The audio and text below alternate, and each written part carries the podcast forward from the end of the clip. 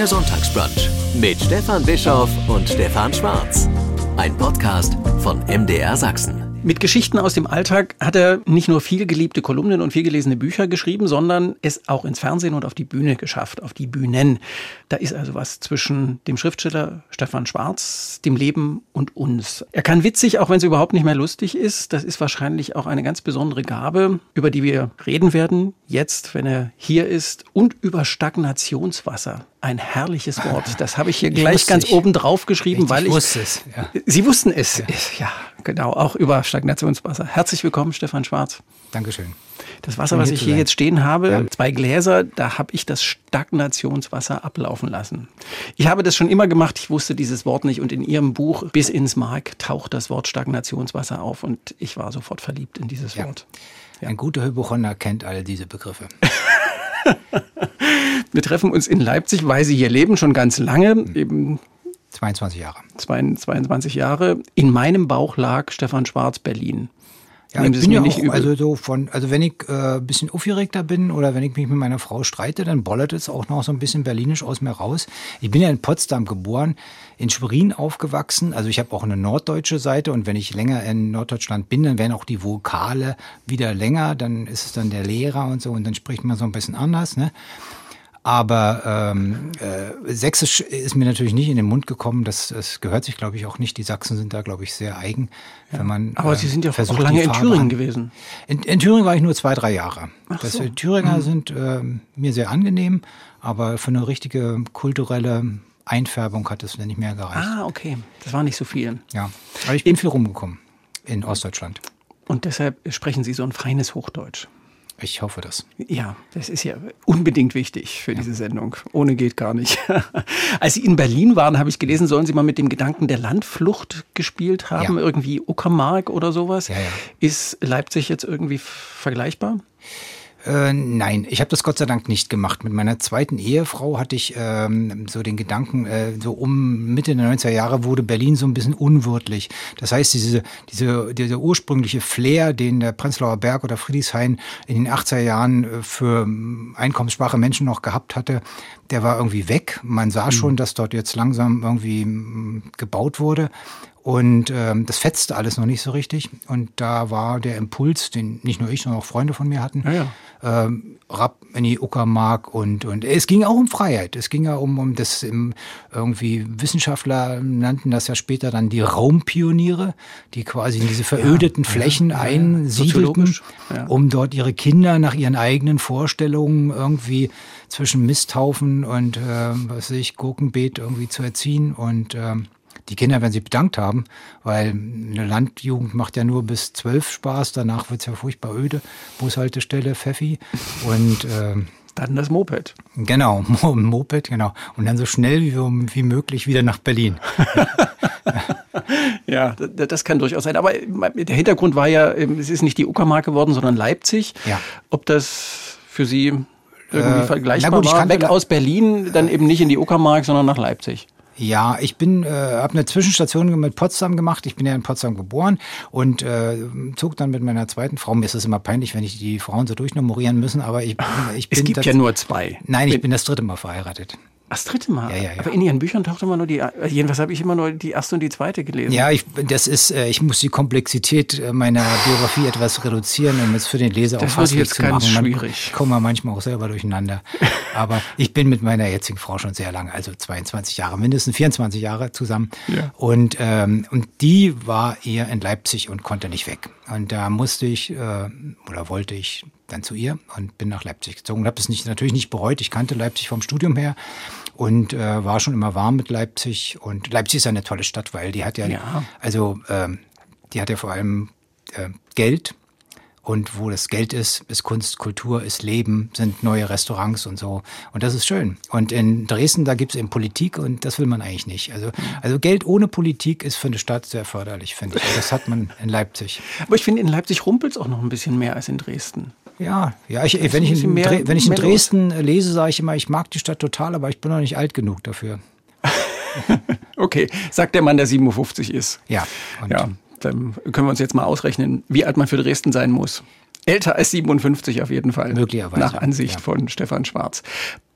Braucht, jeder Mensch braucht einen Lebensort. Brauchen ja. Sie als erfolgreicher Schriftsteller, Sie schreiben über Beziehungsgeschichten, die ja. könnten auch überall spielen. Ja. Ähm, Sie schreiben jetzt über Ihr Leben mit dem Krebs oder den Kampf gegen und mit dem Krebs. Äh, auch brauchen Sie so einen Erkundungsinspirationsort? Hm, na, sagen wir es mal so, ich, ich habe mal versucht, äh, außerhalb der Wohnung zu schreiben. Es gibt ja so Leute, die sich zum Schreiben dann in die Berge zurückziehen oder, mhm. oder oder, ähm, oder nach Schweden in so ein Waldhäuschen oder sowas. Äh, das funktioniert bei mir gar nicht. Da wäre ich sofort. Also ich, wir haben auch noch eine Datsche in Mecklenburg und äh, da kann ich nicht schreiben. Das geht nicht. Das ist also mich tötet das. Ich brauche ein Arbeitszimmer, ich brauche einen Blick auf die Straße und äh, eigentlich eine total stabile äh, Umgebung und dann kann es so ein bisschen funktionieren. Mhm. Also ich brauche. Aber Sie suchen dann nicht die Inspiration, sondern Sie brauchen eher Ihre vertraute Umgebung, wenn ich das richtig verstehe. Ja, das ist ja wie bei, äh, wenn man über Beziehungen schreibt, braucht man ja auch eine stabile Versuchsanordnung. Also und äh, ja. das heißt, äh, ich Gut, beobachte eigentlich, nee, beobachte eigentlich meine Familie unentwegt. Ich nehme natürlich auch teil, ich bin teilnehmender Beobachter, aber es gab auch schon äh, Momente, wo ich gesagt habe, äh, mitten im Streit, äh, dass ich mir jetzt was notieren muss. Und wie finden die das? Naja, meine Frau. Frau, Kinder? Ja, die haben sich dran gewöhnt. Das ist, wenn man, ich glaube, wenn man mit dem Schriftsteller zusammenlebt, weiß man, dass man irgendwie nicht nur Partner, sondern auch Material ist. Und ähm, das muss ja nicht gleich immer zum Exzess getrieben werden. Und ich versuche mich auch so auszudrücken, dass es also partnerschaftsschonend abgeht. Und ähm, das ist Ansichtssache. Finde ja, ich. Ja, ja, aber natürlich meine Kinder und meine Frau dürfen die Kolumne natürlich vorher lesen und äh, dürfen Einwände haben. Das ist jetzt nicht so, dass ich äh, okay. die das einfach so raus haue. Und ich bin auch sehr vorsichtig, weil äh, man, also ich glaube, ich habe mal ein Buch gelesen, irgendwie im Netz des Zauberers, irgendwie über Thomas Mann. Mhm. Und ich glaube, wenn man äh, das übertreibt, und Thomas Mann hat das möglicherweise ein bisschen übertrieben, und äh, so Deutungen und Interpretationen über seine Familie legt oder sie so, so als Material verwendet, mhm. ähm, ohne Rücksicht auf Verluste, dann ähm, entfaltet das so einen eigenen Spuk, den man nicht will. Also ich bin, man muss vorsichtig sein, was man über seine Frau und über seine Kinder schreibt, weil das auch Beschwörungen sind. Also man darf also sich da nicht nur irgendeiner eingebildeten Realität verpflichtet fühlen, sondern man muss auch immer gucken, dass die Worte so gewählt sind, dass äh, alle damit leben und gedeihen können. Da sind es aber auch tapfere Menschen um sie rum. Ja, ich habe mich genau das immer gefragt. Ich glaube, Kriegt die Frau das zu lesen? Also sie sind ja auch mit sich äh, ja. schonungslos, aber sie sind, finde ich, ja. auch mit den anderen ziemlich schonungslos. Na gut, meine Frau kommt aus Sachsen-Anhalt. Also ich kenne kaum einen furchtloseren Menschen als meine Frau. Also das ist, äh, bei uns haben sich alle äh, feministischen Debatten sofort erledigt, weil meine Frau hat alles schon eingelöst. Das ist aber die, sie können lesen vorneweg äh, und sie ändern dann auch, falls ihre Tochter, ihr Sohn, ihre Frau ja. sagen, ey Papa, äh, geht nicht. Ja, also meine Frau, wenn sie Kritik äußert, sagt sie, naja, so siehst du das eben. Und was machen Sie dann? Dann, Ändern Sie dann oder dann sehe ich das so? Aber dann weiß ich, dass sie nicht ganz zufrieden ist. Aber es gibt natürlich, also äh, man muss ja also irgendwie die Mitte zwischen Mitte finden zwischen Missbrauch und Unterwerfung. Also ich darf natürlich mein, meine Leute um mich herum nicht nur als Material missbrauchen, aber ich ähm, darf mich natürlich auch nicht nur nach ihren Wünschen richten. Dann, äh, dann verliere ich ja dann an, an Ehrlichkeit und Authentizität. Das, ja. ja. Ihr neues Buch, in dem Sie von sich und dem Krebs, Krebs mhm. sächsisch Krebs erzählen, heißt bis ins Mark. Sie haben Knochenmarkkrebs. Nach ja. diesem Buch, wie lesen Sie Ihre erfolgreichen, so leicht geschriebenen Beziehungsgeschichten, die Sie davor geschrieben haben? Mit Dankbarkeit.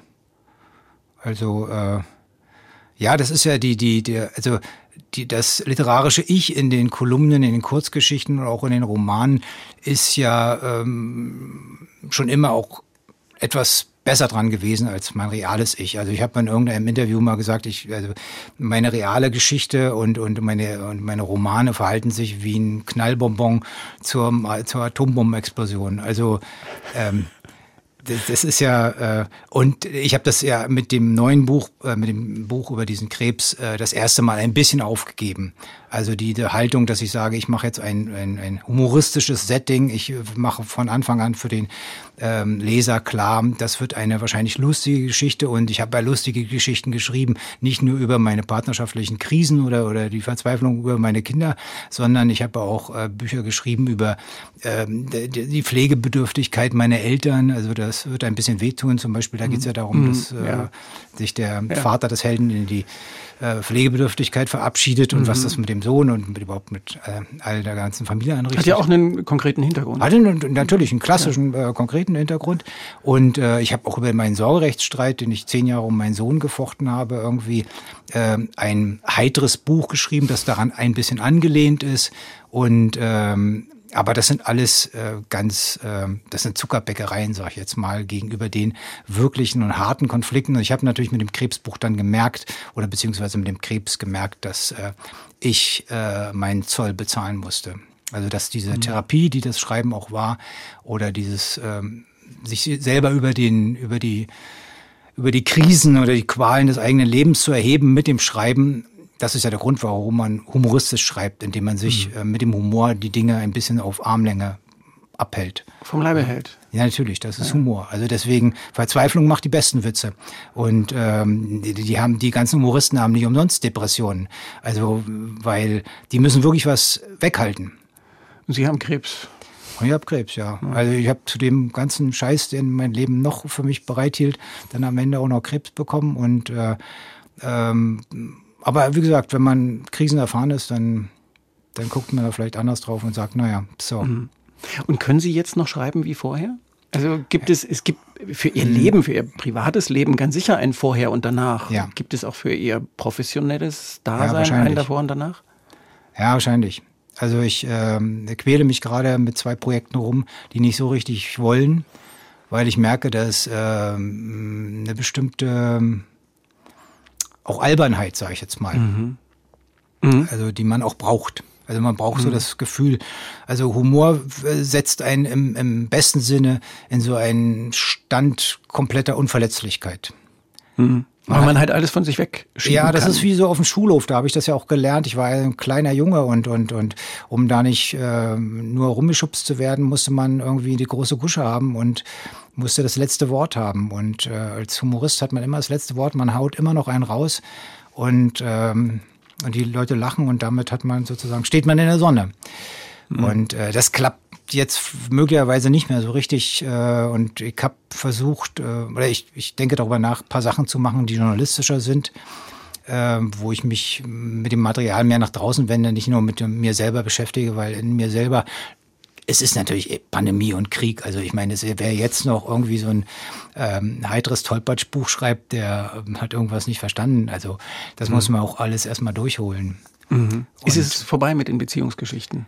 Äh, na gut, also die Kinder sind aus dem Haus, wir haben ein leeres Nest. Damit entfallen natürlich diese ganzen Performance-Drücke. Also die Hälfte oder vielleicht zwei Drittel aller partnerschaftlichen Konflikte sind ja Theaterkonflikte für die Kinder.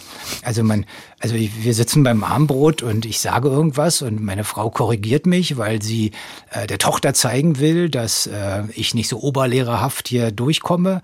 Mhm. Und äh, dann, dann äh, empöre ich mich, weil ich natürlich Anerkennung will und, und ich will auch zeigen, dass meiner Tochter, dass ich äh, ein Mann bin und dass ich mich nicht einfach so runterputzen lasse von ja. meiner Frau. Ich habe schon viel davon gelesen und dann nimmt ihre genau. Tochter das Abendbrot und geht ins Zimmer, genau. um davon verschont zu bleiben. Genau, so ist es. Das passiert jetzt nicht ja. mehr. Also eine Ehe, eine Partnerschaft ist immer ein Theaterstück, das die Eltern für die Kinder aufführen um ihnen bestimmte Signale zu senden. Das, davon bin ich völlig überzeugt. Und wenn die Kinder aus dem Haus sind, dann merken die meisten, dass entweder sie nur Theaterschauspieler waren, der eigenen Ehe, dann geht, die, das geht es meistens auseinander, oder es gibt so ein, so ein erleichterndes Aufseufzen, dass das jetzt alles weg ist und man kann wieder ehrlich und aufrichtig miteinander sprechen. Man kann sich auch ehrlich und aufrichtig streiten. Genau. Jetzt oder, müssen Sie nicht mehr Rücksicht nehmen. Ja, oder laut im Bett sein. Ja, auch das, das auch ja, das kommt ja bei Ihnen auch vor. In der, in der, Wohnung mit Kindern kann man nie so richtig Krach machen. Weil nee. es gibt nichts Schlimmeres, Traumatisierenderes für normale Kinder, als wenn Mutti und Vati da rumschreien. Ja. Ja. Äh, aber ich habe das ja bei Ihnen ja auch andersrum gelesen. Das ist jetzt auch ähm, durchaus, ich werde jetzt nicht traumatisierend sagen, aber äh, schon auch was auslöst, wenn der erwachsene Sohn im Nachbarzimmer laut Sex hat. Ja, das stimmt. Ja, das ist noch schlimmer, weil das ist doch traumatisierend. Ja, natürlich, weil Jugend und Kraft will man nicht demonstriert bekommen. Ja. Ach ja. Wie sind Sie zu diesem Sujet gekommen, so dieses zwischenmenschliche Beziehungsebene? Faulheit. Ja, klassische Faulheit. Ich wollte einfach nicht rausgehen. Ich wollte also einfach, dass äh, das Material bei mir ähm, nach Hause kommt. Und äh, deswegen, also man kann natürlich auch Humor über äh, Atomphysik machen, aber dazu muss man weit fahren und mit Atomphysikern sprechen. Und das wollte ich nicht. Also ich wollte Humor machen dort, wo er entsteht. Und, äh, und also nichts ist äh, humorverdächtiger als Familie, weil natürlich ähm, Familie sehr stark idealisiert wird. Man will ja quasi, wenn nichts im Leben funktioniert, dann will man, dass die Familie der Hort ist, wo alles klappt. Und man, man weiß es ja aus diesen bösen Weihnachtsstreits, dass gerade wenn alle sich Mühe geben, ist äh, das Konfliktpotenzial quasi ist die ja. Zündschnur am kürzesten. Ja. Und, ähm, und deswegen dachte ich, so eine Familie und ein hohes Ideal, da kann man eigentlich nur quasi drunter durchspringen und dann äh, hat man besten, den besten Humor, den es gibt. Also es war wirklich so strategisch gemeint. Sie haben ja. darüber nachgedacht, worüber schreibe ich am besten? Ich wollte nicht viel rausgehen, ich wollte in einer warmen Stube hocken, wollte mein jetzt Ding nicht machen. aus wie der Stubenhocker. Ja. Ja, aber ich wollte das, äh, ich mache viele Sachen gerne. Ich, ich mache Sport und tanze und, und, und, und, und segle und bla bla und so. Ja, ich war jetzt mit meinem Sohn gerade Tontauben schießen. Also ich mache eine ganze Menge. Aber, ähm, aber ich will es nach meinem Gutdünken machen. Ich will nicht angeschafft bekommen. Und ich wollte immer Zeitmillionär sein und ich wollte mm, so.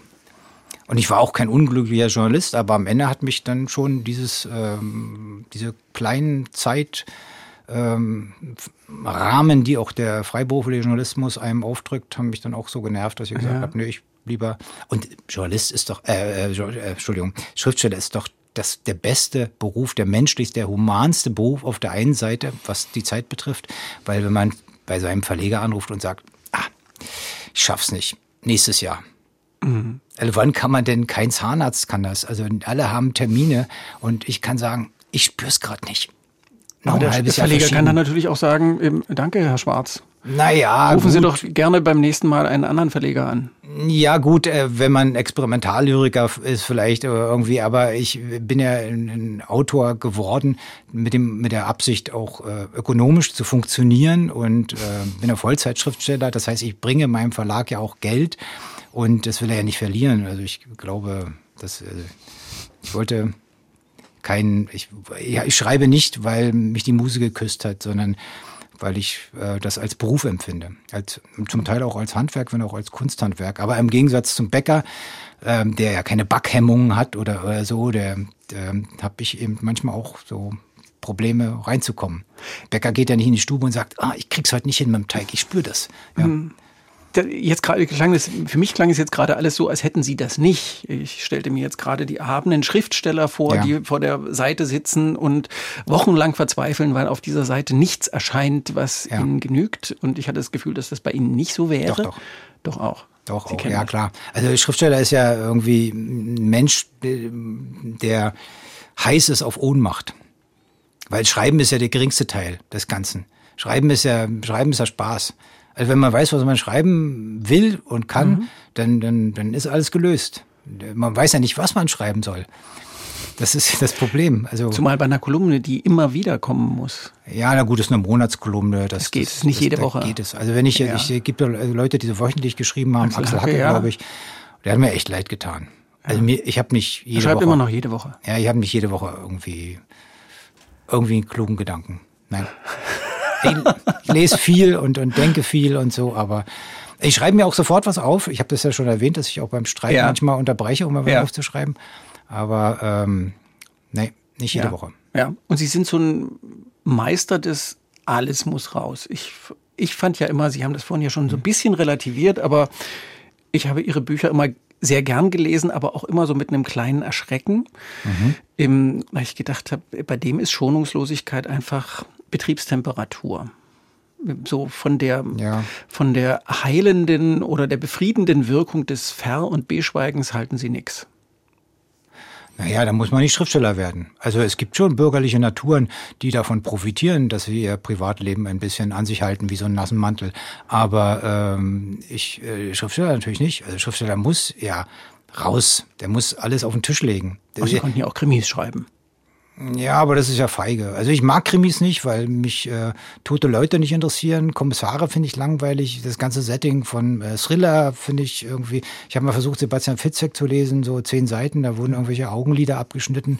Und da habe ich gedacht, warum muss ich im Bett liegen und mir sowas antun? Also das ist endlich einer, der mich versteht. Ja, ich habe da überhaupt keinen Spaß dran. Dass Frauen da so drauf kaputt gehen, das, äh, meine Frau liest so Thriller und ja. da kann es gar nicht genug Verwesung geben, aber ich habe da keinen. Ich habe da keine Freude dran. Ich bin da auch so, ich bin auch, so ein bisschen, nicht. bin auch so ein bisschen Häschen da irgendwie. Ja. Das Häschen. Ich bin auch so ein bisschen Häschen. Ich habe eine, man muss ja, kokett. man muss ja eine, eine sehr, ähm, sagen wir mal, schwer erregbare Fantasie haben, um sich mit einem Thriller äh, vergnügt ins Bett zu legen.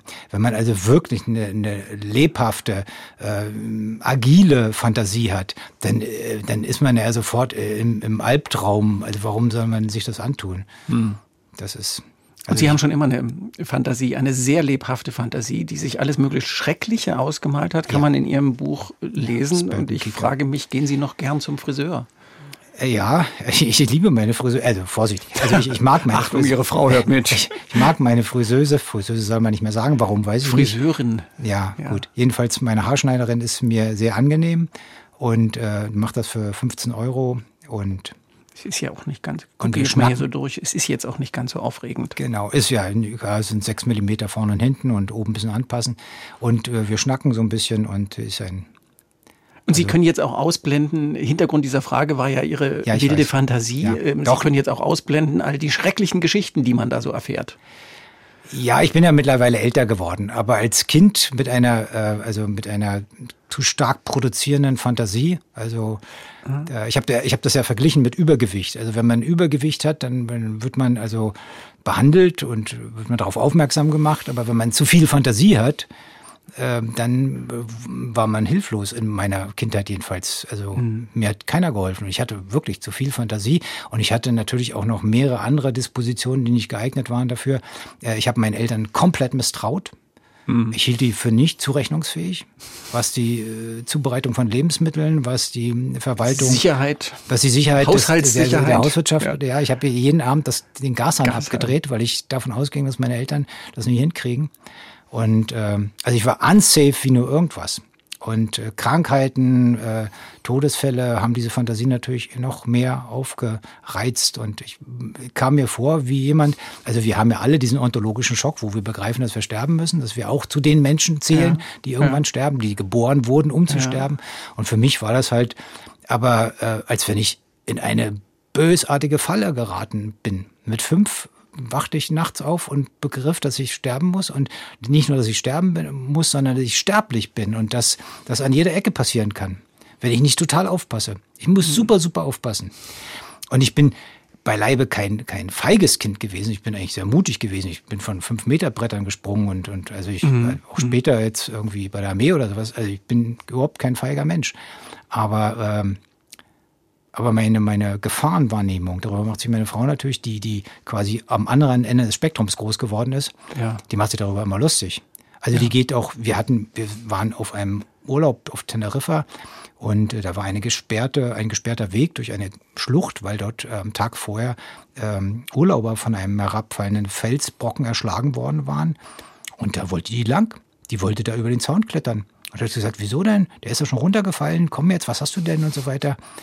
Und es kann ja jeden Tag passieren, irgendwo, dass irgendein Ziegelstein auf dich runterfällt. Meine Frau ist auch eben völlig unzurechnungsfähig und wahrscheinlich ist es äh, irgend sowas, also was, was die Gefahrenwahrnehmung betrifft. Ja.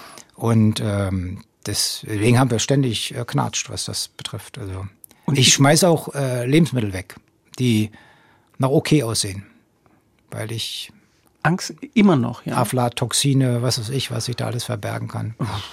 Ja. Und ich habe mich gefragt, was wäre denn passiert, wenn ihre Eltern gesagt hätten, eben so wie, wie das mit der, wenn einer dickleibig ist, dann macht man was dagegen, mhm. wenn die sie zu, was weiß ich, Therapie geschickt haben. Vielleicht gab es das in den 70er Jahren, als Doch. wir groß geworden sind, noch nicht. Aber was wäre dann ge geworden? Dann gäbe es all die schönen Geschichten nicht, weil die haben ja so eine Voraussetzung in, ja.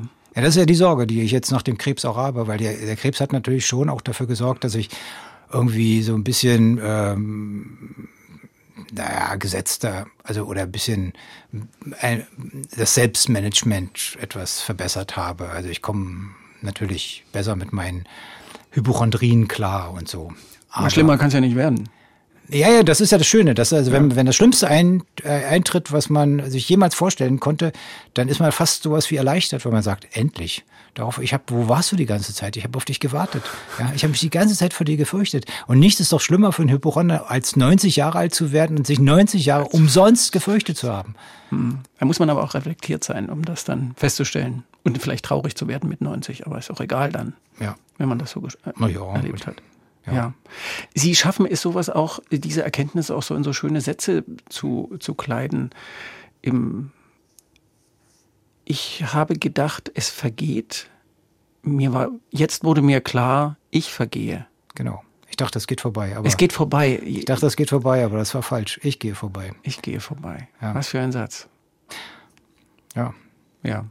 Ich habe nach Zitaten gesucht, das, das habe ich offenkundig ja nicht ganz richtig gefunden, aber weil wir vorhin über Humor ge ja. gesprochen haben, gibt es ein sehr schönes Zitat, deshalb habe ich jetzt hier hin und her gerollt, weil ich das unbedingt finden wollte.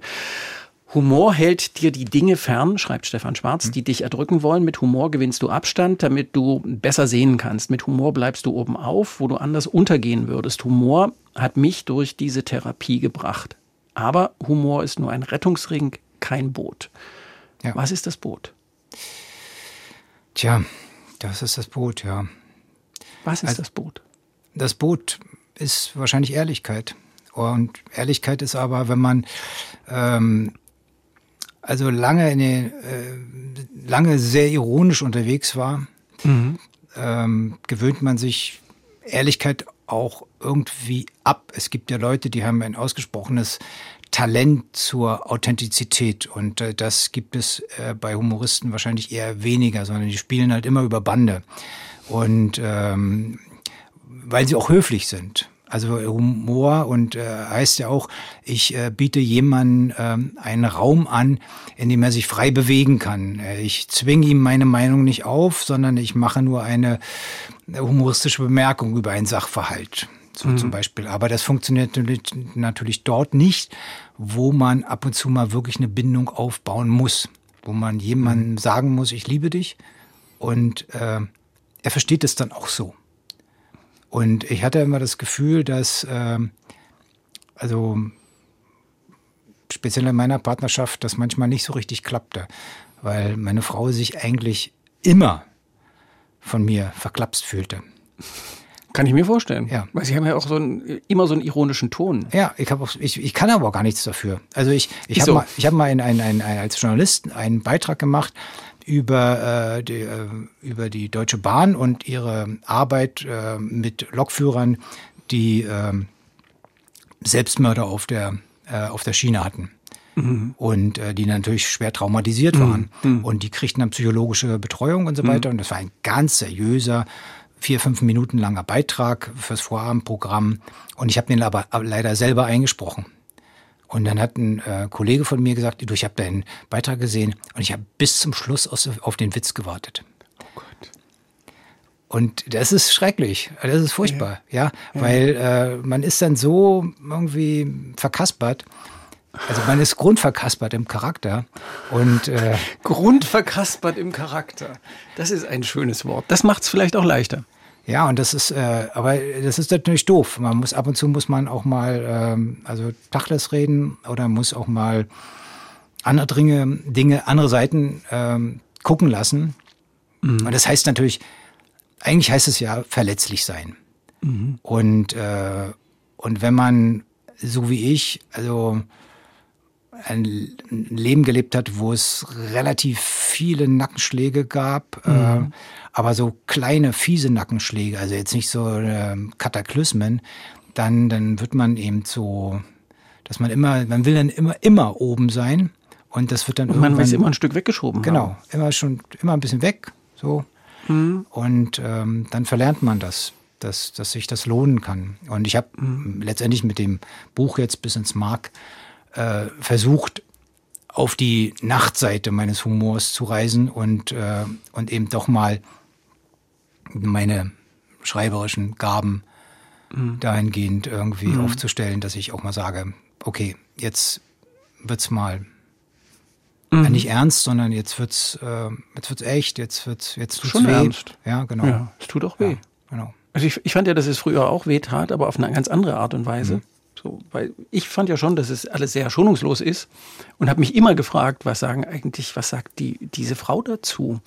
Was sagt dieser Sohn dazu? Ja, aber ich schreibe ja, also natürlich, um meine Familie zu ernähren, ja klar. Ja, aber müssen kann, Sie jetzt durch sozusagen? Ja, genau. Meine Frau, hat, meine Frau hat ja auch mal gesagt, du kannst alles schreiben, solange das Geld bei mir ankommt. Aber äh, das ist eine gute Haltung. Okay. Äh, aber am Ende schreibe ich natürlich auch für Leser. Und äh, was Leser, glaube ich, so glaube ich, dass zumindest was Leser in Büchern suchen, ist ja Anschluss an ihre eigene Verzweiflung. Das heißt, mhm. sie haben selber Probleme, sie haben selber das Gefühl, dass irgendwie was irgendwie so und so in ihrem Leben ist, womit sie nicht klarkommen. Und wenn sie in einem von mir aus humoristischen Buch äh, Konstellationen lesen, ähm, die ihnen ähnlich sind, die ihnen vertraut sind, dann, ähm, also der Vater wird pflegebedürftig, na klar. Mhm. Also wie kam ich damit klar? Ist das jetzt ein Anlass zum Heulen oder kann ich mich darüber vielleicht auch ein bisschen lustig machen? Und äh, dann, äh, also die Leute haben das, das wird ein bisschen wehtun, glaube ich, weggelegt und haben gesagt, okay, mein Vater trägt Windeln, aber wir kommen klar damit. Mhm. Ja. Ja, aber das ist ja, glaube ich, auch, das ist doch auch, glaube ich, so ein Geheimnis des, des Erfolges, ihres Erfolges, dass das immer andockt an alles das, was sie schreiben, dockt an sehr konkreten Lebenserfahrungen an, die wir alle teilen. Ja. Kann ja. überall spielen. Ja, auch keine weitere Voraussetzung als Leben. Ja, ich, ich finde es, äh, ich finde es äh, nicht richtig, Humor nur an leichte Themen, an, an leichten Themen mhm. anzuwenden, mhm. sondern Humor gehört eigentlich überall hin. Also Humor gehört ins Krankenhaus, Humor gehört äh, auch, ich habe auch über äh, die Grabpflege, über Beerdigungen äh, und äh, ich habe über alle möglichen äh, Themen äh, schon humoristische Texte geschrieben. Mhm. Also das, ich finde das wichtig. Das mhm. ist, es gibt nichts. Es gibt einen Punkt, wo ähm, der Humor mal ruhen darf, ja klar. Aber das heißt nicht, dass er ähm, thematisch begrenzt ist. Der Rettungsring darf auf mal ruhen. Genau. Ja. Genau. Stefan Schwarz ist zu Gast. Der Autor kennt sich aus mit Paarungsdingen, Zeitgeist, Wortspielereien, schreibt einer seiner Verlage über Sie, über Stefan Schwarz. Paarungsdinge, also nicht Paardinge, sondern Paarungsdinge, fand ich auch sehr schön. Zeitgeist, Wortspielereien und die Angst vor dem Tod und wie man damit leben lernt, wie man die bekämpft, müsste man jetzt auch dazu sagen. Jetzt, nachdem Sie über Ihr Leben mit und gegen den Krebs geschrieben haben, herzlich willkommen nochmal, Stefan Schwarz. Danke. Sie waren viele Jahre, darüber haben wir schon gesprochen, mit dem Erbaulichen beschäftigt, sage ich jetzt mal, mit dem Erbaulichen der Nahbeziehung, mit den schönen Ergebnissen des täglichen Scheiterns. Äh, wie fühlte sich das jetzt an, als alles ernst war beim Schreiben? Naja, wenn man äh, relativ hohes Ideal hat von seinem eigenen Leben und auch ein bisschen natürlich auch so eine äh, postsozialistische Sinnverzweiflung hat. Man darf ja, also ich bin immer der Meinung, das ist ja äh, bei weitem in meiner Generation überhaupt nicht gelöst, das Problem. Dass, äh, Jahrgang 65, Sie und ich? Ja, mhm. Jahrgang 65. Ich war also 25 zur Wende. Da fällt quasi ein Land zusammen, irgendwie eine Kultur zusammen, eine Vision, eine Utopie fällt zusammen und so weiter. Und äh, und die, die, die, die konnte ja auch nicht so ohne weiteres darüber hinweggerettet werden. Das geht ja nicht. Also das ist ja Quatsch. Man kann ja nicht gesehen haben, was für ein Unfug da sich in 40 Jahren entfaltet hat und dann Schulterzucken und sagen, nächster Versuch. Mhm. Ähm, sondern äh, diese Post jetzt in den nächsten Zug sozusagen. Ja, genau. Das und das war mir, ich habe Freunde, die sind dann gleich zu den Grünen gegangen und waren dann Umweltschützer, weil sie unbedingt auf der Seite der Guten bleiben wollten. Also das war ihnen ganz wichtig und mhm. äh, und ich habe mir aber wirklich Mühe gegeben zu verstehen, warum das kaputt gegangen ist, was daran schief war und so weiter und äh, mhm. und insofern war diese ähm, postsozialistische Verzweiflung irgendwie auch äh, produktiv bei mir. Also das äh, fand also ich. Also das hat jetzt nicht nur was mit dem Krebs zu tun. Ja. Also, sprich, es war vorher auch schon ernst.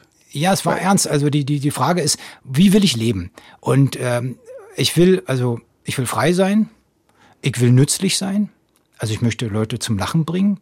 Also ich habe, glaube ich, um den Faktor eine Million mehr Leute zum Lachen gebracht als zum Weinen. Und das ist äh, fürs Karma gar nicht mal so schlecht. Hm. Und ähm, also das, das, das gibt mir auch wirklich was. Und ähm, dann wollte ich aber auch darüber noch so eine Art ähm, Gesamtsinn haben. Ich wollte mich natürlich in den politischen Kämpfen irgendwie, die wir im Alltag haben oder in der Gegenwart, wollte ich mich auch irgendwie positionieren können. Und das war vielmehr furchtbar schwer. Also weil ich eben nicht äh, sagen konnte, ah ja, alles klar, das war Sozialismus, äh, war jetzt irgendwie äh, falsche Ausführung, wir gehen noch mal anders ran und so. Oder nee, Sozialismus war jetzt nur der falsche Fokus, äh, es geht um die Umwelt und so weiter, mhm. und den Dreck und so, mir geht zu den Grünen. Oder ich werde jetzt ein Marktradikaler und sage, mhm. jeder... So, Haben ja auch viele gemacht. Ja, ja, ich habe auch Sympathien für Marktradikalismus, muss ich ehrlich sagen. Ähm, und ähm, wo will ich da sein? Und ähm, das äh, ist bei mir nie aufgelöst worden. Und ich hatte immer das Gefühl, dass alles nicht so richtig funktioniert hat. Und äh, also so ein bisschen erfolgreich und so ein bisschen glücklich und so von allem so ein bisschen und es war okay, aber es war nicht so richtig dieses Wow, jetzt aber. Jetzt hat es so richtig mal gefetzt. So der, der Lotteriegewinn. Ja, ja und aber ich, ja, wenn, wenn Sie jetzt, wenn ja. Stefan Schwarz, der hier sitzt, jetzt sagt, der Erfolg ist jetzt bloß so ein bisschen. Ja, aber das, das, das hängt ja von meinen eigenen Idealen. Ja, genau. Sie, die, also, ihre Latte hängt offenbar sehr weit oben. Ja, die hängt oben, na klar. Also das ist, äh, das ist genetisch. Also die, äh, ja, mein, mein Großvater war Heizer irgendwie in Reichenberg oder Liberec, wie es heute heißt. Und, mhm. und der ging abends irgendwie zu diesen Arbeiterschulungen und hat sich da Ernst Haeckel irgendwie Welträtsel erklären lassen. Weil das war so ein, so ein, ganz, so ein ganz uriger Kommunist, der hatte zweistellige Parteibuchnummer. Und der hat das wirklich ernst gemeint, sich aus dem, aus dem Dreck, aus dem Elend zu erheben, mit Wissen. Und ähm, also der hatte ein Ideal. Und mein Vater, der irgendwie also sein Stiefsohn war, ähm, der, der war ja auch nicht gewollt auf dieser Welt und der hat sich auch irgendwie durchgebissen. Er hat irgendwie dreimal studiert und Doktor gemacht und so und der war so 3000 Bücher hat er mir vererbt. Mhm. Also da also da gibt es so einen biografischen Druck. Den da war ein Bums dahinter ja. und ich, äh, ich ja. mit meiner komischen Freiheit und, und äh, ja, ich hatte immer das Gefühl, dass ich nicht so richtig, äh, also dass ich nicht über diese äh, Raketenstufen ähm, verfüge wie meine Vorfahren. Ja, da muss ich dann nochmal ein Zitat suchen. Das habe ich, das weiß ich jetzt aber nicht, wo ich das jetzt ja. hier in meinem Manuskript habe. Im, warum haben Sie entschieden, über sich und Ihre Krebsgeschichte, Ihre Krebserkrankung und die Therapien zu schreiben? Ja, erst wollte ich nicht. Also äh, äh, das, äh, also eigentlich kam mein Verleger von Rowold, Gunnar Schmidt, und hat gesagt, du hast so eine Art, über diesen Krebs zu reden, die ich äh, besonders finde. Ähm, und ähm, ich möchte, dass du da was aufschreibst. Hm. Finde ich, liest man eben auch in dem Buch. Deshalb ja. macht es dieses Buch, das eben auch schonungslos ist, mhm. weil das gehört halt zur Betriebstemperatur von Stefan Schwarz. Eben, aber man verzweifelt nicht äh, aller zehn Seiten erneut. Ja. Nein, weil das auch nicht, ja, das ist nicht meine DNA. Also das ist, also ich bin eigentlich, vielleicht ist es auch falsch. Ich bin eigentlich immer ein bisschen grundverzweifelt und deswegen, äh, deswegen ist es leichter für mich, also nicht so äh, ostentativ äh, zu verzweifeln. Mhm. Wofür und, oder wogegen haben Sie geschrieben? Ist das so? Kann man das sagen, dass Sie irgendwie wogegen geschrieben haben, gegen was angeschrieben haben oder für was geschrieben? Oder war es einfach so, dass der Verleger hat gesagt, mach mhm. mal und dass sie gesagt haben, ja, ich guck mal, wie es geht? Ähm, naja, ich hatte schon äh, das Gefühl, dass sich Dinge verändert haben und ich wollte auch ein bisschen erklären, wie man sich äh, mit so einem Krebs aufstellen muss. Und ähm, also meine Schwester ist ja auch an Krebs erkrankt, an demselben mhm. Krebs. Und ja. äh, insofern bilden wir da so eine, so eine Arbeitsgruppe, und, ähm, und von meiner Schwester stammt der kluge Satz, bloß weil sie Krebs haben, müssen sie noch lange nicht verzweifelt sein. Mhm. Und oder sich vom Leben betrogen fühlen. Das ist ähm, gute Laune ist Teil der Therapie. Es ist ganz wichtig, dass man das nicht äh, in diesem, man lässt sich immer von diesen Narrativen einwickeln, dass das ein Schicksalsschlag ist, dass von einem Tag auf den anderen alles anders ist und so weiter. Und, ähm, und ich wollte einen anderen Ansatz für Krebskranke eigentlich entwickeln, dass man das äh, auch gar nicht in diese Kampfmetapher packt. Das ist, äh, für mich ist es eine, eine ja, eine Erkrankung vielleicht des ganzen Seins. Eine Stoffwechselerkrankung sowieso, was glaube ich ähm, sehr günstig ist, wenn man es nicht als nur als Tumor nimmt irgendwie, der irgendwo aufpoppt, sondern dass man sagt, das ist eine Stoffwechselerkrankung, die wahrscheinlich zum Hintergrund hat, dass äh, ich meine sieben Sachen nicht ganz beisammen habe. Das ist ein Gefühl, das viele Krebskranke haben. Mhm. Aber weil, weil man natürlich ja. immer nach so einer nach so einem Sinn sucht, auch ja. im Krebs nach einem Sinn ja. sucht, ob das stimmt oder nicht. Ja, natürlich. Äh, ganz am Anfang des Buches sage ich ja zum Freund, der mich besucht, ich möchte schuld sein an dem Krebs, mhm. wie so ein Raucher. Mhm. Ja, weil Knochenmarkkrebs ist jetzt die, die Verursachung nicht so ganz klar. Und aber ich sage, ich habe mein Immunsystem geschrottet. Ich habe mich falsch zum Leben verhalten. Ich habe zu viel gejammert, ich habe äh, zu viel abgeduckt und ähm, ich, ich muss mich jetzt mit breiter Brust umdrehen und muss mein Leben betrachten und muss ähm, gucken, äh, ob ich mich nicht habe ähm, von einem Grizzly jagen lassen, der nicht da war. Mhm. Und äh, das gibt ja so eine Geschichte mhm, in genau, dem Buch. Der, der Freund Und, mit der Wasserflasche. Genau. Und äh, das habe ich versucht zu machen. Ich habe mich einfach umgedreht und habe mir mein Leben angeguckt und habe heraus äh, versucht herauszufinden, wo diese Ängste hergekommen sind äh, und und was das alles äh, eigentlich auch so ein bisschen das innere Kind natürlich auch nochmal ein bisschen begleiten. Und äh, wenn man, so wie ich, in einer Familie äh, eines Obristen oder später Generals für Sicherheitsorgane irgendwie groß wurde, mit drei Telefonen, die nachts klingelten, äh, wo sonst was am Telefon verhandelt wurde, was ein Neunjähriger natürlich überhaupt nicht verstehen konnte. Also, mhm. also ich hatte je, also abgesehen von den äh, Ängsten, die mir meine, meine Kriegskindereltern äh, noch weitergegeben ja, ja. haben, ja. hatte ich natürlich jeden Grund, die Welt anzusehen als einen unwahrscheinlich äh, feindlichen, Ort. feindlichen Ort. Also wo nur Mord und Totschlag herrscht und wo man genau darauf gucken muss und keine Fehler, keine Überraschung zulassen und so weiter. Ja. Hm. Und ähm, der Idealfall der Familienaufstellung sind Sie, dachte ich. Ja, ja wahrscheinlich. Wie gesagt, ich habe eine Freundin, die mal mit kurzen Hosen als Frau alleine im Libanon wandern war. Und, ähm, ja. dann habe ich gesagt, was ist, was ist mit dir falsch? Wie krank muss man sein? Und hat sie gesagt, nein, die Menschen sind total gut. Auf der ganzen Welt, überall, je, je weiter man wegkommt von Deutschland, umso netter werden die Leute, umso ärmer sie sind, umso netter sind sie und so weiter. Sie hat mich gar nicht verstanden. Mhm. Und, und an, an ihr habe ich das erste Mal gemerkt, äh, dass wahrscheinlich meine äh, Art, die Welt zu sehen, nicht ganz richtig ist.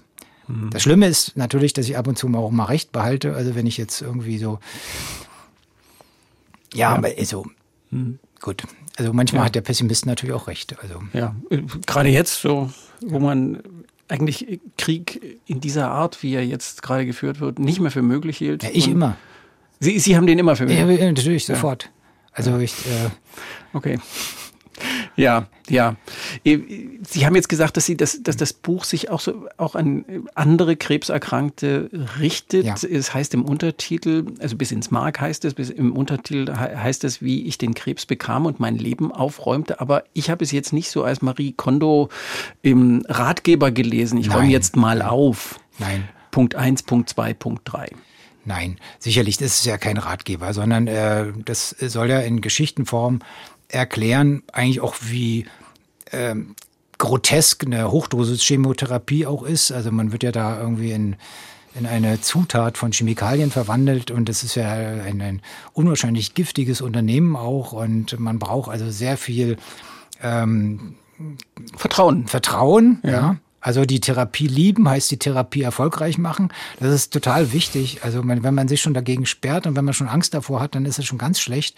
Und dann ist es natürlich auch, ich versuche natürlich auch zu erklären, mit welchen psychologischen Tricks ich gearbeitet habe, also oder mit welchen ernährungsphysiologischen Tricks ich gearbeitet habe. Mhm. Ich bin ja in Ketose gegangen und mhm. ähm, eben weil ich also keine Kohlenhydrate, keine Kohlenhydrate, mhm. weil ähm, ich dann doch ein bisschen der Warburg-Hypothese nachhänge, dass ich sage, wahrscheinlich ähm, ist der Krebsstoffwechsel ist sehr stark glukoseabhängig und man kann dem Krebs schon das Leben schwer machen, indem man weniger äh, davon aufnimmt. Mhm. Also das glaube ich nach wie vor. Und dann muss natürlich Sauerstoff ins System. Also Krebs ist ein Gärungsstoffwechsel und, ähm, und wenn man viel Sauerstoff in diesen schlammigen Teich bringt, in diesen gekippten Teich, der ja äh, der Krebsorganismus am Ende ist, das ist ein gekippter Teich, ja.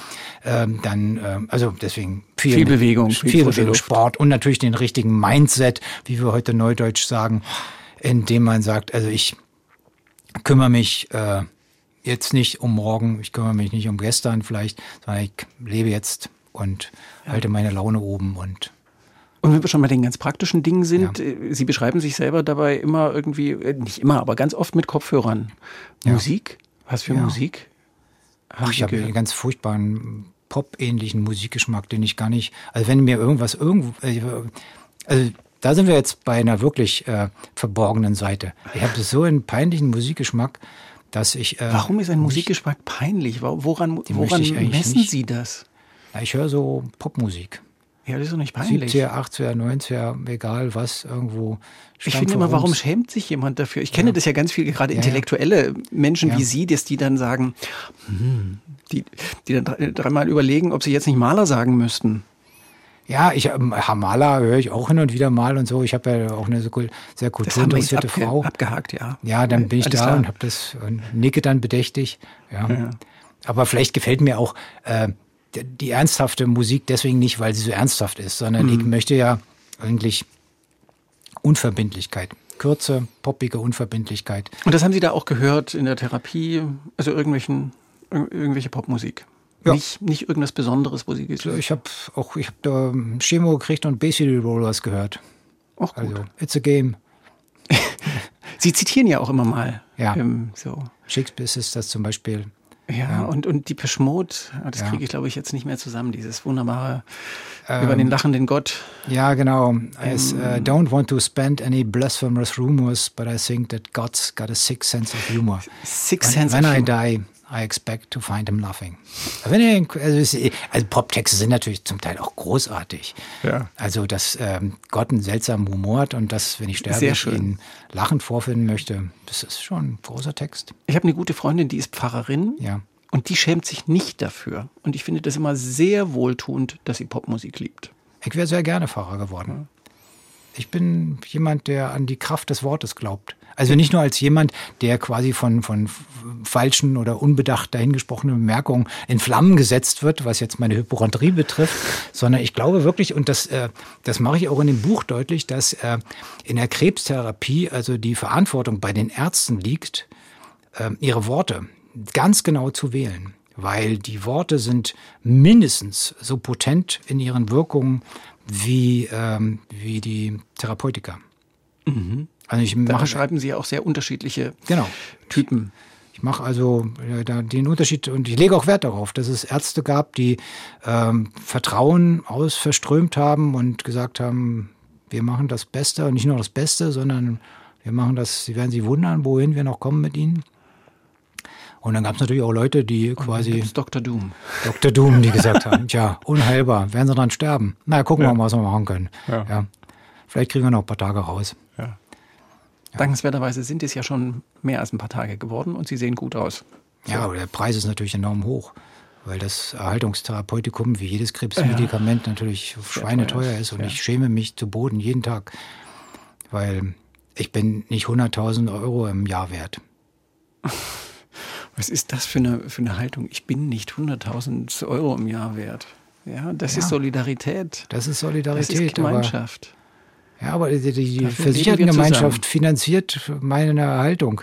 Ja. finde ich unglaublich. Und sie Also- geben der Gemeinschaft ähm, lebenskluge Bücher, die auch noch witzig geschrieben sind. Und jetzt ein Buch über Krebs, äh, das man lesen kann, ohne zu verzweifeln und wirklich auch noch was lernen kann. Es ist ja auch so ein, trotzdem so ein bisschen Ratgeber. Ja, natürlich, soll es auch sein. ja auch Also ich habe auch was, ich habe meine, meine Kinder äh, rollen immer mit den Augen, weil ich quasi, die können mir überhaupt nichts erzählen, ohne dass ich das in irgendeine, ähm, in einen Ratgeber verwandle. Also meine Tochter erzählt mir irgendwas von ihrem neuen Freund und ich mache gleich Partnerschaftsratschläge hinten dran. Oh, Ja, ätzend. ja. Bin, ich bin echt schlimm. Ich möchte mich nie als Vater haben. Mein Vater war irgendwie so milde interessiert, wie es äh, korpulente Väter sein sollten. Und ähm, so Kopftätscheln, machst das schon. Ja. Und ähm, ich kann das aber nicht. Weil ich natürlich selber nicht, wenn ich, wenn ich so, so ein so ein gerades Leben oder so einen ausgefüllten Beruf äh, gehabt hätte, dann wäre ich natürlich auch nach Hause gekommen, hätte meinen Kindern den Kopf gestätschelt und hätte gesagt, das machst du schon. Aber so im Kapitalismus ist man ja völlig anders verdrahtet. Im Sozialismus war ja klar, also du kriegst irgendwie deine Stelle zugewiesen, ja, da kommt die Berufslenkung und sagt, nee, wir brauchen jetzt keine Zersparner, wir brauchen äh, Berufsoffiziere, hier, schreiben Sie mal hier unter. Mhm. Und ähm, und dann plötzlich brach der Kapitalismus aus und alle guckten dich an und sagen, was willst du? Mhm. Was willst du? Mach das aus deinem Leben was, ja. Und sag, ich will alles, ja, alles geht nicht. Du musst dich entscheiden, ja.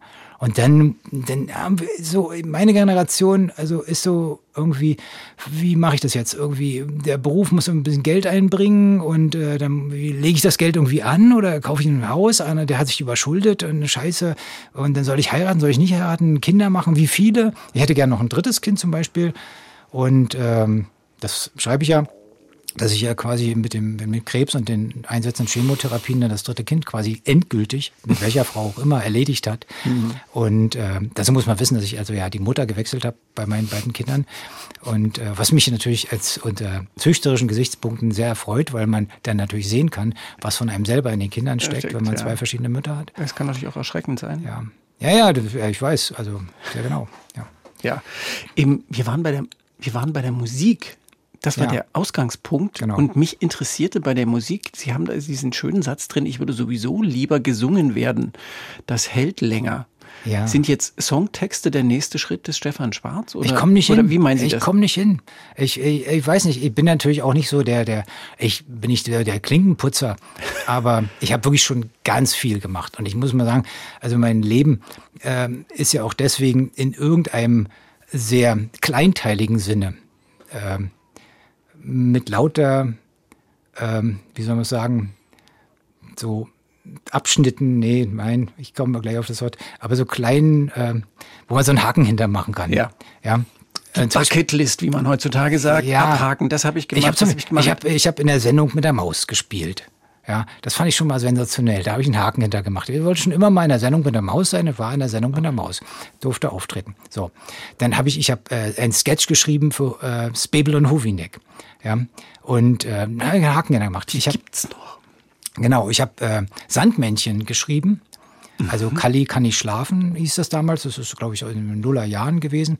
Ähm, ja. Und äh, da habe ich mehrere äh, Texte für diese für diese kleine. Was ist Kali für eine Figur gewesen? Kali ist so ein kleiner blonder Knabe, der immer nicht schlafen kann, weil er noch irgend sowas vom Tag aufarbeiten Aber, muss. Ja. Und dann verwandelt er sich meistens in irgendeine Figur oder ein Tier, ähm, die dann irgendwie mhm. irgendwas macht. Er ist zum Beispiel Roller gefahren, Kali Biber hieß das, und äh, er hat sich einen Zahn ausgeschlagen und dann hat er gehört von seiner Mutter, dass Biber, da wächst der Zahn wieder nach und dann hat er sich in Biber verwandelt. Und dann wächst der Zahn nach. Genau.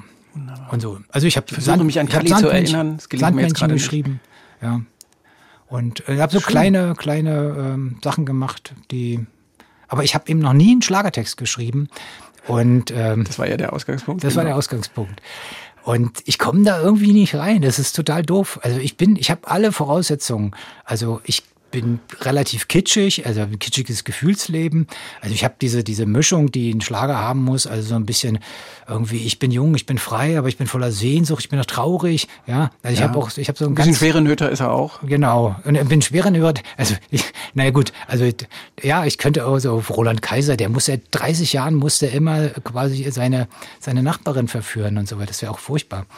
Aber aber es macht ihm offenkundig Spaß und ganz vielen Menschen macht es offenkundig Spaß. Genau. Da werden wir jetzt nicht drüber rechten. Ja. Also es gibt keine Schlager, wo jemand singt, ich bin zufrieden mit meiner Frau, alles ist schön und so weiter. Ja.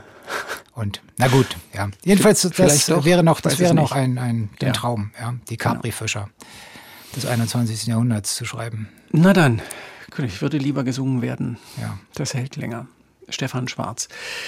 Das Buch wir müssen zurückkommen auf das Buch. Wir waren, das war ja das, der Ausgangspunkt, das ist auch ein bisschen Ratgeber. Im, ihr Verlag nennt das Buch ein Roman. Warum? Ja, weil es, es ist nicht so ein Tatsachenbericht, dass man jetzt an jeder Stelle einhaken müsste und sagen, das stimmt genau. Es ist onkologisch richtig. Ich habe das quasi von Fachärzten überprüfen lassen. Also alles, was ich erzähle, hat Hand und Fuß. Von der äh, Ärztin mit dem feenhaften Namen. Ich frage mich, was ist, was macht ein Namen, ein Vornamen feenhaft? Ja, das muss jetzt rätselhaft bleiben. Ja. Es ist so schön, eine ja. so schöne Formulierung. Ja, aber den Namen haben Sie noch nie gehört. Das, das ist irgendwie ein Brief und Siegel.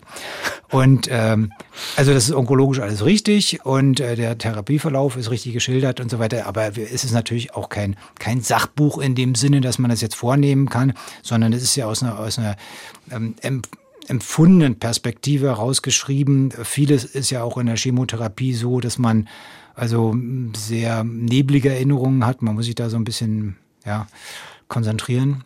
Haben Sie währenddessen geschrieben schon oder erst ja, hinterher? Ja, ja, ja. Und dann hatte ich ja auch mein, mein, mein, meine Raumteiler, also mein Zimmergenossen. Ja, das und, ist die berührend, finde ich, die berührendste Geschichte. Ja, ja ich war gerade am seinem Grab. Ja.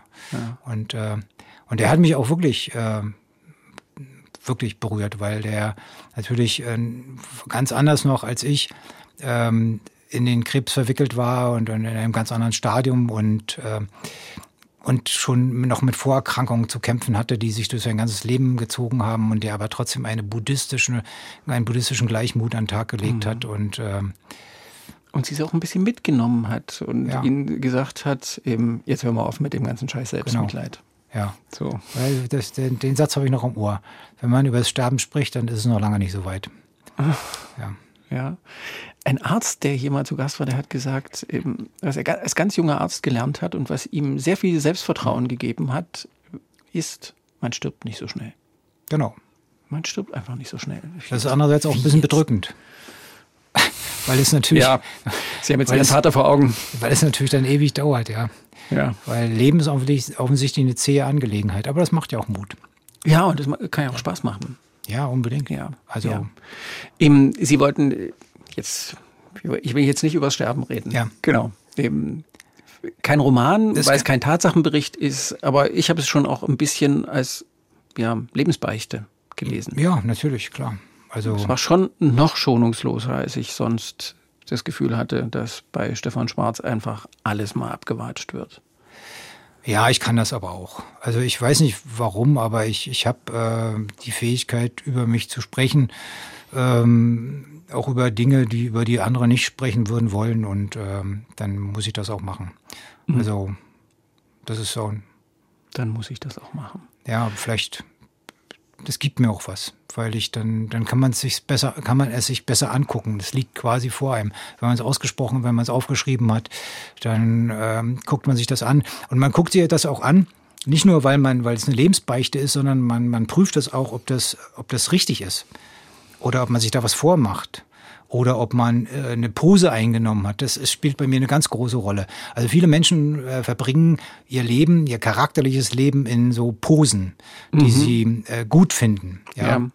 Und, äh, und ich habe eben äh, gemerkt, dass Selbstmitleid zum Beispiel bei mir auch eine, eine Pose ist und äh, die ich gerne einnehme, weil man natürlich äh, so sekundäre Krankheitsgewinne hat. Also Leute sagen, Mensch, du hast es immer so schwer und so weiter, ja, die hauen sie immer so drauf. Und der, vielleicht stimmt das aber alles gar nicht. Vielleicht. Ja. Äh Jetzt habe ich dieses Zitat gefunden. Das ist ja die schlimmste Nebenwirkung der Schriftstellerei, schreibt Stefan ja. Schwarz, dass man sich beim Schreiben so unvermeidlich auf die Schliche kommt, sich auf die Schliche kommt. Gesten, Posen, Wünsche finden sich wieder und wieder im Geschriebenen. Man schreibt sich auf und liest sich durch und lernt sich kennen besser, als man sich je kennenlernen wollte. Ja. Das ist der Fluch des Schriftstellers. Und deswegen rate ich jedem davon ab. Meine Tochter schreibt auch sehr gerne und sehr leidenschaftlich. Ah. Und äh, ich habe gesagt, du studierst irgendwas Vernünftiges. Und, äh, was studiert sie jetzt? Macht das, ach, ich möchte nicht drüber reden. Linguistik.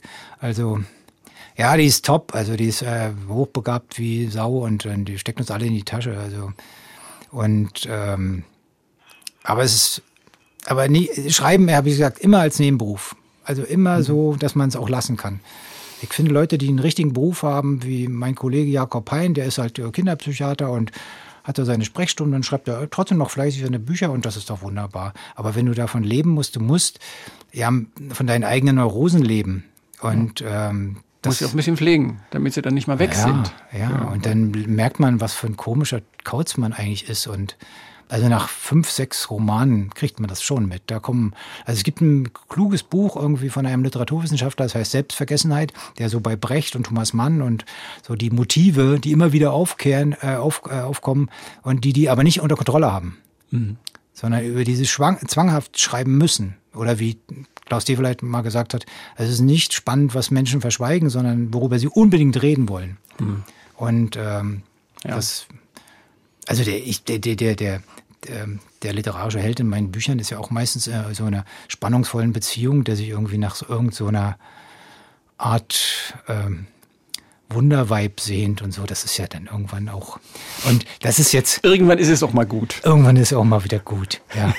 Oder wie meine Frau jetzt jüngst sagte, wir haben eine gute Beziehung. Schluss jetzt. Ja. Okay. Das ist schon auch ein nüchternes Herangehen. Ja. Ja. Aber das, das, ist ja manchmal auch ganz hilfreich. Ich ja. kriege sie nicht mehr zum Heulen, steht in diesem Buch. Das Absolut. ist auch, auch sehr schön. Das kann ja auch sehr hilfreich sein. So eine, ja, so eine Stütze, sagt man ja dann so leicht hin.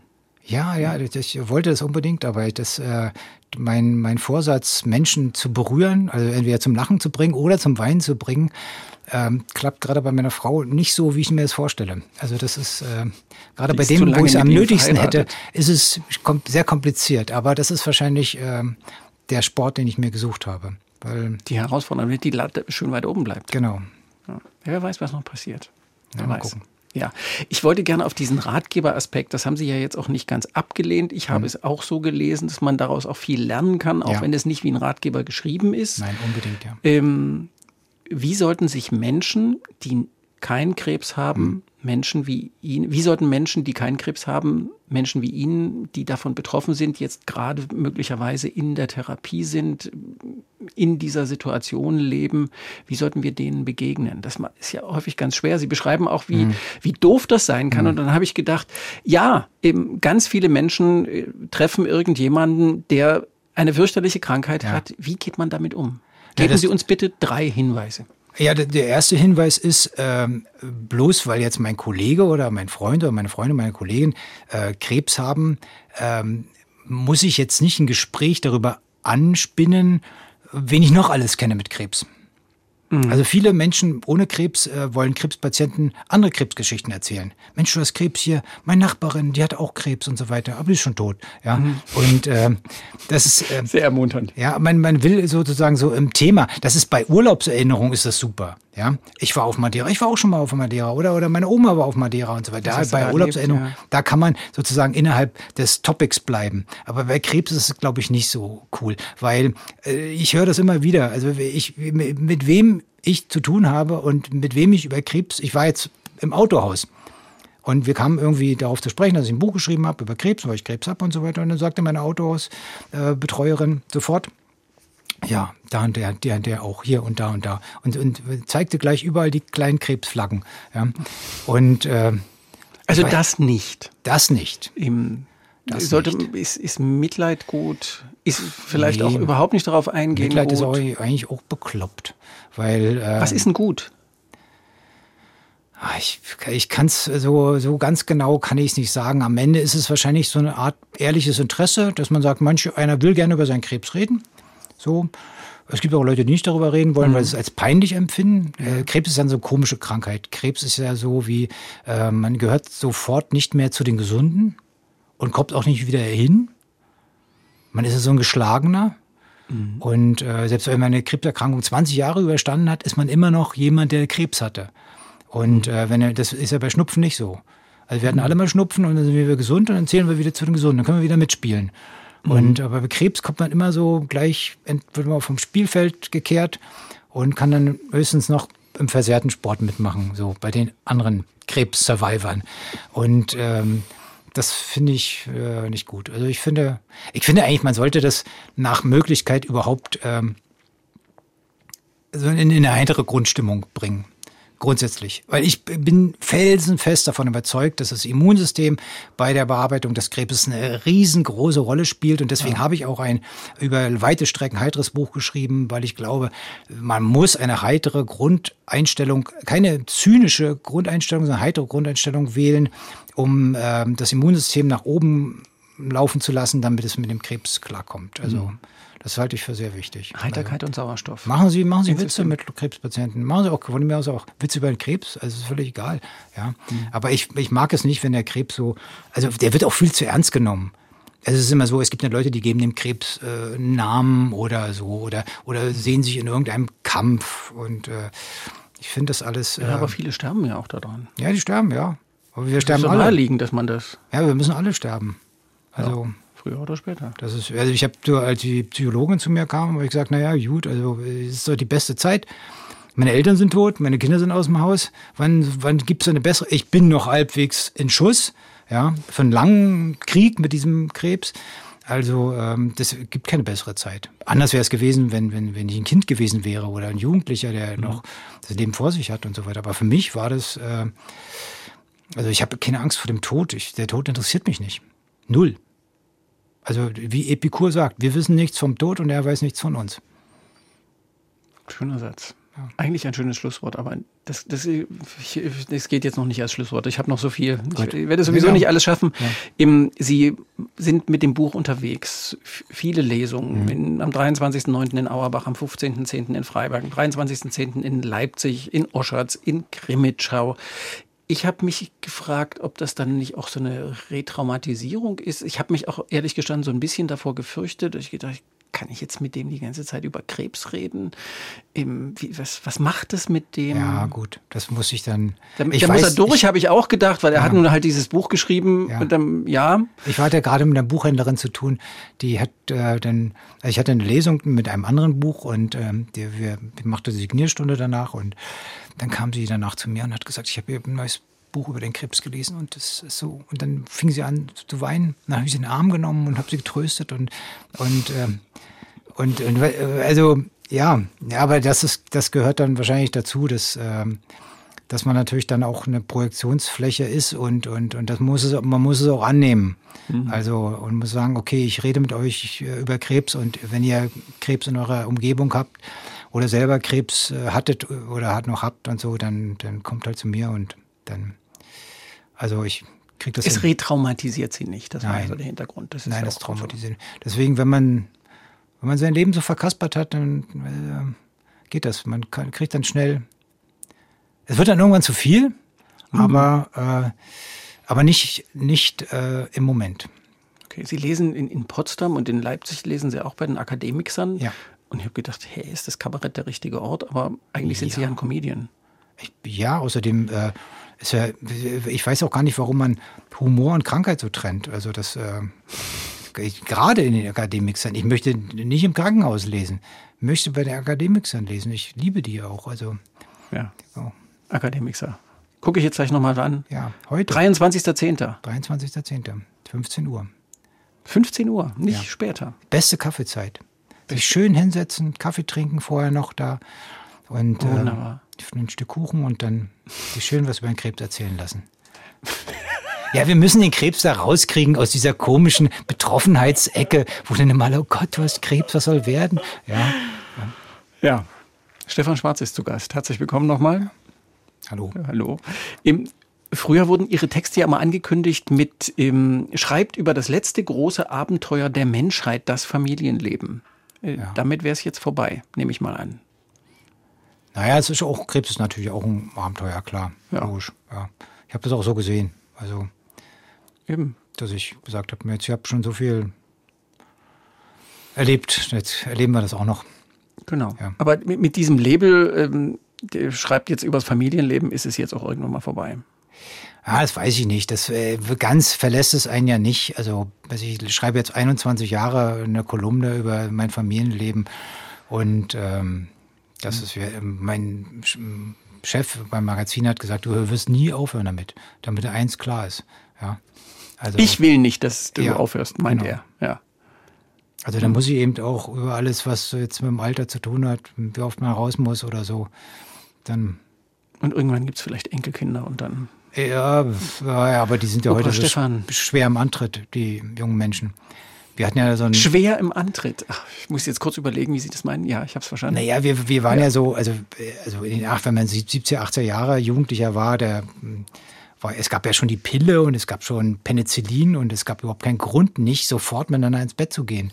Und ähm, und dann, ja, also es, es war ja auch Sozialismus, das heißt also, der Körper wurde noch nicht so als Eigentum und Investment betrachtet. Mhm. Heute überlegen sich ja alle, ja. Und es war ein Punkt von Freude. Ja, genau. Wir haben, wir haben einen schönen Abend gehabt, ab in die Falle. So. Und heute ist immer so, ja, ist es schon der Richtige? Und versteht er mich auch an jede Seite und einmal hat er komisch geguckt und so weiter. Und die machen das immer so ganz schwierig und, und das war überhaupt nicht meine Baustelle damals. Ja. Ja. Leben Sie wirklich jeden Tag so, es irgendwo steht, Sie leben nicht in den Tag, sondern für den Tag und können Sie jetzt wirklich jeden Tag, der ohne Schmerzen und böse Werte kommt und geht, als ja, ja prima finden? Ja, natürlich. Ja, also das, also was, was, was, was Krebs natürlich verursacht, wenn man ihn ähm, äh, ein bisschen glücklich entweder wie bei mir klein gehalten hat oder sonst wie äh, überstanden hat, mhm. ist, dass man also jeden Morgen äh, glücklich aufwacht. Und das ist wirklich so. Und zwar richtig glücklich. Also man streckt sich und reckt sich und denkt, es regnet, herrlich, es schneit, es windet, wunderbar, der Baum ist umgefallen, liegt auf der Straße, herrlich, ja. Und ähm, weil es ist doch alles schön. Es ist doch wund, es ist, das Schönste ist es doch, aufzuwachen, keine Schmerzen zu haben, keine scheiß Werte, sich keine Sorgen machen zu müssen. Und äh, man nimmt seine Haltungstherapeutikum und ansonsten äh, fragt man sich, ich koche zum Beispiel sehr gerne, was ich heute an super leckerem Essen kochen werde. Ich habe gerade so eine libanesische Phase. Meine Frau ist völlig fertig. Ich sage, ich will nicht mehr. Ich möchte was Japanisches. Ich, ich möchte einen Schnitzel. Ja, oder einen Schnitzel, genau. Jetzt jetzt, ja. Ich möchte mal wieder einen Schnitzel. Und du immer mit deinem komischen Shakshuka und was du jetzt hier gerade hast. Shakshuka mag ja, ich auch sehr genau. gerne. Wie sind Sie zum Kochen gekommen? Auch über die Hypochondrie, also letztendlich, weil ich natürlich anderen, also anderen Leuten nicht vertraue. Und dann muss man immer selber kochen. Und äh, weil wenn ich das Essen selbst gemacht habe, dann weiß ich, dass ich es äh, vertrage, dass es gesund ist. Und äh, ich bin so ein Clean Eater, also ich bin jetzt nicht mehr in Ketose, sondern aber ich koche sehr bedacht, so nach äh, bestimmten ernährungsphysiologischen Grundsätzen und auch so ein bisschen mit, mit der leichten Überheblichkeit des Wissenden. Also, mhm. dass ich, bei mir gibt es zum Beispiel total viel Brokkoli und so, weil das Kreuzblütler sind für den Mann im höheren Alter total zentral, weil äh, da sind Stoffe drin, die für die Testosteron, Testosteronproduktion wichtig sind. Also man soll äh, viel Rauke und äh, viel Rucola, viel Brokkoli, viel Blumenkohl und so. Also für den Mann im reiferen Alter, also von Vorteil. Und, äh, und dann natürlich gibt es auch Sachen, die wirklich krebshemmend äh, sind, also wie, wie Himbeeren oder Walnüsse oder äh, Kapern, da ist viel Quercetin drin und so, also Elaxsäure und so eine kleinen Sachen. Also mich interessiert auch dieser biochemische Schnickschnack. Und den kann man beim Kochen wunderbar einbauen und dann hat man halt leckeres Essen und tut noch was für seine Gesundheit. Es klingt, als würden Sie als nächstes ein Kochbuch schreiben. Könnte ich, aber ich, ich bin ja kein Rezeptentwickler. Ich hätte immer nur, ich könnte meine Lieblingsrezepte aufschreiben. So. Ja. Aber da bin ich noch nicht. Aber vielleicht komme ich dahin. Also wenn ich die Souveränität äh, erreicht habe, aber ich bin ja ein hypochondrischer Koch. Das heißt, wenn da 375 Milliliter steht, dann müssen es auch 375 dann sein. Dann es 375 Milliliter. Und ich gieße auch nochmal ab. Also wenn es nicht ganz genau stimmt. Ja. Man kann ja man kann so viele Fehler machen und das ist dann könnte alles, es könnte alles ganz schrecklich genau, sein. Genau, ich könnte, entsetzliche Komplikationen könnten eintreten, wenn ich diese Kichererbse, die mir zu 399 Gramm irgendwie dann 400 machen, wenn ich die nicht drauflege. Ich gucke auf die Uhr. Wir haben noch fünf Minuten Erfolg. Wir waren vorhin kurz bei dem mhm. Erfolg. Das würde ich gerne, da würde ich gerne noch mal einhaken. Da haben Sie so ein bisschen meiner Ansicht nach so ein bisschen kokettiert oder Sie haben auch von Ihrer Familie erzählt, die die Latte so hoch hängt, jedenfalls für Sie äh, gefühlt, macht Erfolg, den Sie haben schon so mhm. lange. Sie werden von vielen Menschen geliebt. Äh, Sie warten die Leute drauf, weil Sie sich verstanden fühlen. Macht Sie das gelassen oder erzeugt das so einen Druck? So, ich muss jetzt wieder lustig sein und ja, das ist, ist ziemlich kompliziert. Also ähm, ich weiß nicht, ob ich es so hinkriege in der Kürze der Zeit. Also erstmal ist man, glaube ich, Thomas Mann war, glaube ich, auch unzufrieden mit dem Ertrag seiner Schriftstellerei. Das muss man auch mal sagen. Also der hat einen Nobelpreis gekriegt und hat ja irgendwie einen ja. Knaller nach dem anderen rausgehauen. Und, ähm, aber so lesen sich die Bücher ja auch. Aber, nicht genau. wie die Bücher eines glücklichen Menschen. Genau. Ja, er war so ein bisschen, vielleicht ist es auch, ähm, so Unzufriedenheit ist ja auch ein besserer seelischer Zustand, so eine leichte Unzufriedenheit. Also wenn ich jetzt, äh, ich habe das schon gesagt, wenn ich eine glückliche Beziehung hätte, die jetzt von, von vorne bis hinten, also nur auf Verständnis und Zärtlichkeit beruht, dann hätte ich nie irgendeine Kolumne schreiben können. Weil äh, nur weil es knackt und knirscht und weil wir eigentlich zwei Menschen sind, die beschlossen haben, miteinander zu leben, obwohl sie nicht miteinander zusammenpassen, ähm, das, das macht äh, die, die Größe dieser Beziehung aus. Und es gibt, ein, äh, gibt eine Stelle, in einem, in dem, in das würde ein bisschen wehtun, wo äh, die Frau zu dem Mann, der Mann regt sich gerade über Liebe als ähm, Schindluder auf. Alles ist immer Liebe, alles soll immer Liebe sein und so weiter. Und dann fragt die Frau, und das zwischen uns ist keine Liebe? Und da sagt er, natürlich nicht. Deswegen hält's ja auch.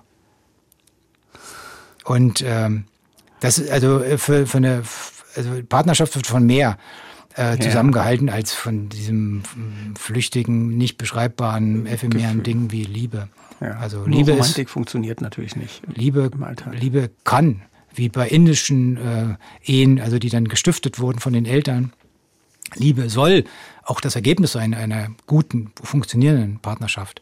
Aber vielleicht ist es so nicht, muss es nicht zwingend die Voraussetzung sein. Vielleicht sehen wir das falsch in der heutigen Zeit. Ja.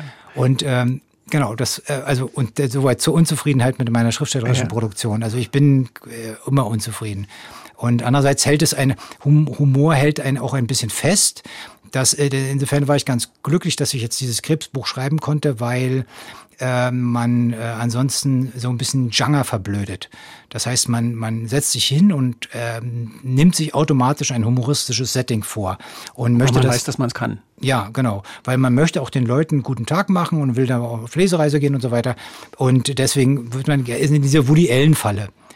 Und dass man überhaupt nicht mehr, man kommt überhaupt nicht mehr zurück zu realen Sachen, weil man immer Humor machen muss.